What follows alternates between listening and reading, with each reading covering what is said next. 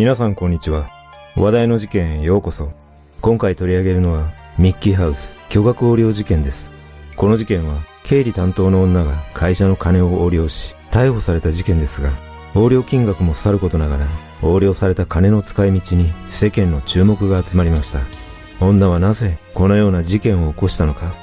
まずは事件概要からどうぞ。事件概要2018年10月11日、兵庫県三木市に住む元土木工事請負会社 S 社に勤める取締役兼経理担当の女 K 当時56歳が S 社の積立金300万円を横領したとして業務上横領容疑で逮捕され同月31日には S 社の関連会社の資金約2550万円も横領した疑いで再逮捕された。その後の調べで K は逮捕容疑以外にも多額の余罪があることが明らかになり、その横領額は総額2億円以上に上ることが分かったが、横領額以上に世間が注目したのは、その金の使い道だった。K は横領した金で、高級ブランド品や高級腕時計などを爆買いし、複数の愛人と合流していたほか、通称ミッキーハウスと呼ばれたミッキーマウスが外壁などにデザインされた建築費総額約4500万円の一戸建て住宅を建てていたことで、マスコミやテレビなどで大きく取り上げられた。その後、裏付けが取れた総額約1億円の横領の罪に問われた K の裁判が行われ、巨額横領事件の全貌が明らかにされたが、驚くことに K の公判中の証言がきっかけで S 社に税務調査が入り、社長らが法人税法違反容疑で逮捕起訴されるという後味の悪い結末となっている。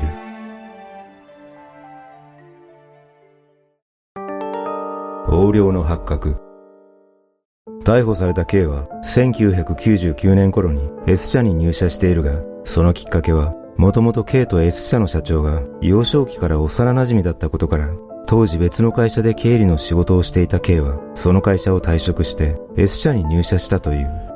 入社後しばらくは、社長の妻が経理担当を行っていたが、体調を崩したため K が経理を任されることになり、それまで経理関連書類や帳簿類は全て手書きで管理されていたものを、K の提案でパソコンの会計ソフトで管理を始め、事件当時、K は社長からの信頼も厚く、役員待遇され、月収は50万円、ボーナスを含めると年収は1000万円ほどあったという。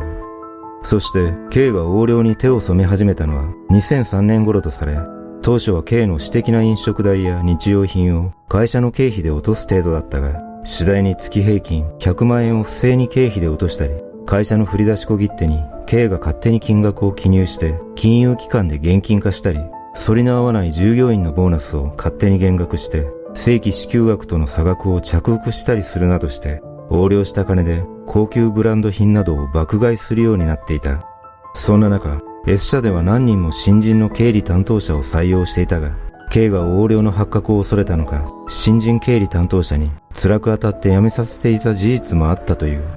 こうして、K の横領は歯止めが効かない状態になり、横領額もみるみる膨れ上がり、ついに社長の身内からの追及で横領が発覚する日がやってきた。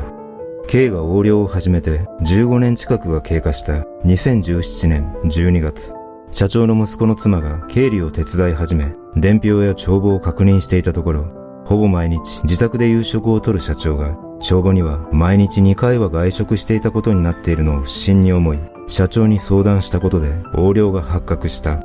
社長が K を問いただすと、K はあっさり横領を認め、横領額は3000万円程度で、全額必ず返済すると釈明していたが、その後も帳簿類を遡ると、不審な領収書や使途不明金が次々と発見されたことから、翌2018年2月に K を役員から解任した。解任された K は同月に夫と離婚すると、同年4月には自己破産を申請し、その後は1円も返済しないまま会社と連絡を絶って行方をくらますなどしていたため、S 社は同年9月に K の刑事告訴に踏み切った。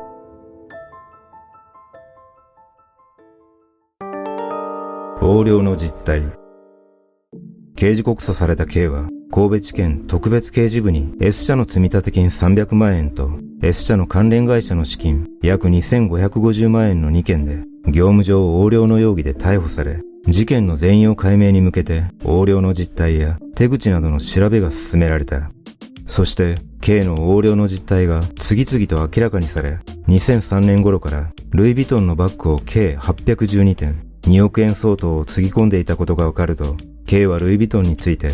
ルイ・ヴィトンを持っているだけでテンションが上がり、気持ちを満たしてくれるブランド品でしたと語り、ルイ・ヴィトンからお得意様としてイベントにも呼ばれ、ロシアの元フィギュアスケート選手、プルシェンコ氏とのツーショット写真を撮っていたことも明らかになった。他にも高級ブランド品や高級腕時計など購入履歴からは毎月のようにバッグや時計、服などを数十万円から数百万円単位で購入しており、愛人との東京ディズニーランド旅行の旅費や外食費、K の日用品や自宅の光熱費、リフォーム代などに金を使い込んでいたことが発覚した。K は横領の動機について、S 社で管理していた金が表に出せない金で、なぜそんなことを私がしなくてはという不満もあって手をつけてしまったなどと会社の裏金の存在を匂わせ、一方で社長は会社の振り出し小切手に自ら印鑑を押すのが面倒になり、K に印鑑を渡してしまったことが K の横領をエスカレートさせた要因の一つだとして、連日マスコミに顔を出し、悔やむ一面を見せていたが、さらに調べを進めるうちに、K がとんでもないものを購入していたことが発覚した。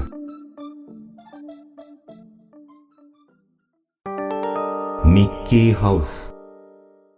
この事件で世間を一番驚かせたものは、K が横領した金で4500万円相当の土地付き一戸建ての 3LDK の別宅を購入していたことだった。その別宅は2013年頃に建てられ、K が勤めていた三木市の S 社から10キロほど離れた兵庫県小野市の新興住宅地にあり、K のディズニーランド好きを象徴するかのように、家の外壁にはミッキーの形があしらわれ、玄関前にはミッキーの像が何体も並んでいたことから、近隣住民の間では通称ミッキーハウスと呼ばれていた。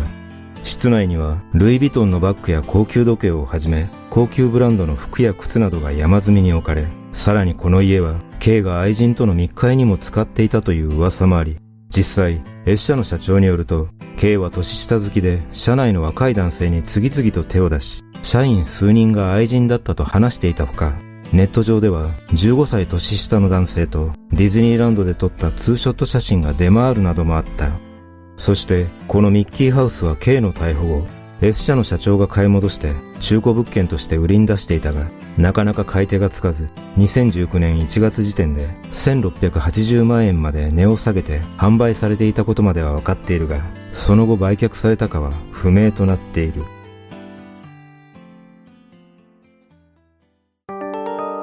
注目の裁判。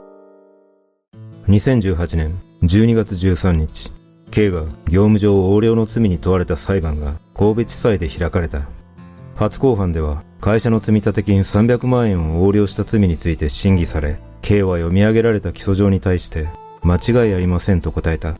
その後検察側は横領した金は東京ディズニーランドへの旅行費用や愛人二人との遊興費にも充てたとした上で2002年からの15年間で資金の出所は不明ながらも、ルイ・ヴィトンの購入には計833点、2億155万円を費やしたと明かすと、K は不敵な笑みを浮かべるなど、反省している様子を見せなかった。その態度を見た S 社の社長は、開き直ってニヤニヤ笑っていた。まああんなものでしょう。悪いという気持ちゼロですね。あれを裁判官がどう判断して、いかに重い刑にしていただけるかですね。と話した。初公判後、神戸地検特別刑事部は K が S 社や関連会社からさらに約7000万円を着服したとして追起訴し、総額約1億円の横領の罪で、次回後半からは追起訴分も合わせての審理が行われることになった。その後、論告求刑で検察側は、私利私欲で散財を繰り返したとして、懲役6年を求刑し、一方の弁護側は、K は弁済に向けた準備を進めているとして、執行猶予付きの刑を求めた。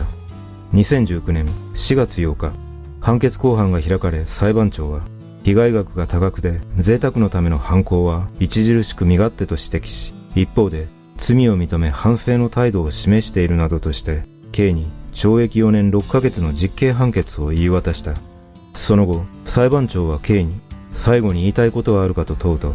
自分が犯した罪で従業員をはじめたくさんの方に迷惑をかけた。罪を償って更生していきたい。申し訳ありませんでしたと話しうつむき加減で目に涙を浮かべて法廷を後にし、弁護側が控訴しなかったため、刑が確定した。こうして、巨額横領事件は幕を閉じたかと思われたが、2019年11月14日、K が法廷などで S 社に不透明な金があったなどと話したことがきっかけで S 社に税務調査が入り現金で受け取った売上金を隠すなどして8700万円を雑税していたことが発覚し法人税法違反容疑で社長が逮捕起訴された2021年1月27日神戸地裁で判決公判が開かれ S 社に罰金1200万円社長に懲役1年執行猶予3年の判決が言い渡され一連の横領事件の幕は閉じることとなった。